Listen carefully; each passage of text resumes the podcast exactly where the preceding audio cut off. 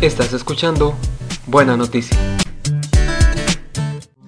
Vengan a mí con sus penas, con sus dolores, yo soy su Dios. Un cordial saludo a usted que nos está escuchando. Un gusto poder compartir nuevamente este espacio de reflexión con ustedes. Hoy quisiera hablarles de aprender a ser felices y quiero compartirles un pequeño mensaje que encontré en un libro de José Luis Martín Descalzo y nos habla sobre este tema. Me parece que la primera cosa que tendríamos que enseñar a todo hombre es que los humanos no nacemos felices ni infelices, sino que aprendemos a hacer una cosa u otra y que en una gran parte depende de nuestra elección el que nos llegue la felicidad o la desgracia. Que no es cierto, como muchos piensan, que la dicha puede encontrarse como se encuentra por la calle una moneda, o que pueda tocar como una lotería, sino que es algo que se construye ladrillo a ladrillo como una casa. Habría también que enseñarle que la felicidad nunca se completa en este mundo, pero que, aún así, hay raciones más que suficientes de alegría para llenar una vida de jugo y de entusiasmo y que una de las claves está precisamente en no renunciar o ignorar los trozos de felicidad que poseemos por pasarse la vida soñando o esperando la felicidad entera.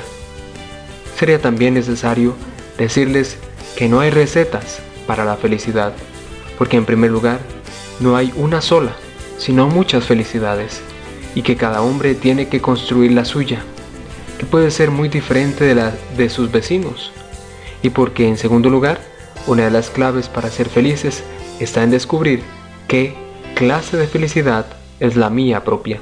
Añadir después que aunque no haya recetas infalibles, si hay una serie de caminos por los que con certeza se puede caminar hacia ella.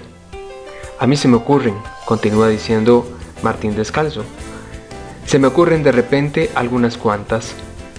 Valorar y reforzar las fuerzas positivas de nuestra alma, descubrir y disfrutar de todo lo bueno que tenemos, no tener que esperar a encontrarnos con un ciego para enterarnos de lo hermoso e importante que son nuestros ojos, no necesitar conocer a un sordo para descubrir la maravilla de oír, sacar el jugo al gozo de que nuestras manos se mueven sin que sea preciso para este descubrimiento ver las manos muertas de un paralítico asumir después serenamente las partes negativas o difíciles de nuestra existencia, no encerrarnos masoquistamente en nuestros dolores, no magnificar las pequeñas cosas que nos faltan, no sufrir por temores o sueños de posibles desgracias que probablemente nunca llegarán.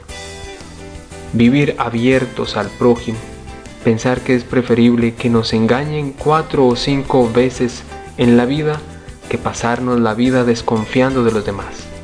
Tratar de comprenderles y de aceptarles tal y como son, distintos a nosotros, pero buscar también en todos más lo que nos une que lo que nos separa, más aquello en lo que coincidimos que en lo que discrepamos.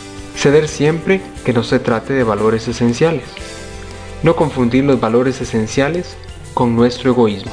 Tener un gran ideal algo que se centre en nuestra existencia, hacia lo que podamos dirigirnos con toda nuestra energía, caminar hacia Él incesantemente, aunque sea con algunos retrocesos, aceptar la lenta maduración de todas las cosas, comenzando por nuestra propia alma, aspirar siempre a más, pero no a demasiado más, dar cada día un paso, no confiar en los golpes de la fortuna, creer descaradamente en el bien, tener confianza en que a la larga y a veces muy a la larga terminará siempre por imponerse.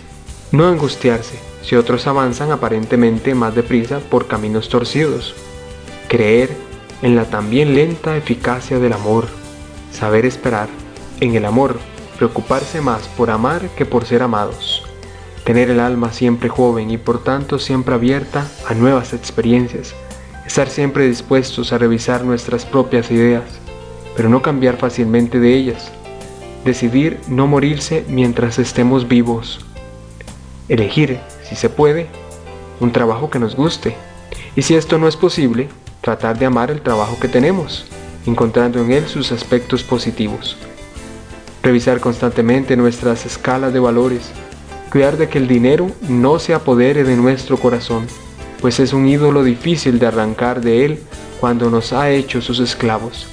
Descubrir que la amistad, la belleza de la naturaleza, los placeres artísticos y muchos otros valores son infinitamente más importantes. Descubrir que Dios es alegre, que una religiosidad que estrecha el alma no puede ser verdadera, porque Dios es el Dios de la vida. Procurar sonreír con ganas o sin ellas. Estar seguro de que el hombre es capaz de superar muchos dolores, mucho más de lo que él mismo sospecha. La lista podría ser más larga, pero creo que tal vez esas pocas lecciones podrían servirnos para empezar. Termina esta reflexión así, José Luis Martín Descalzo, y me gustó cuando la leí, por eso quise compartirla con ustedes. Espero que también sirva para que juntos podamos caminar hacia la auténtica felicidad que para nosotros, los creyentes, está solo en Dios. Vamos hacia ti, ciudad celeste, tierra del Señor. Gloria a ti, iglesia santa.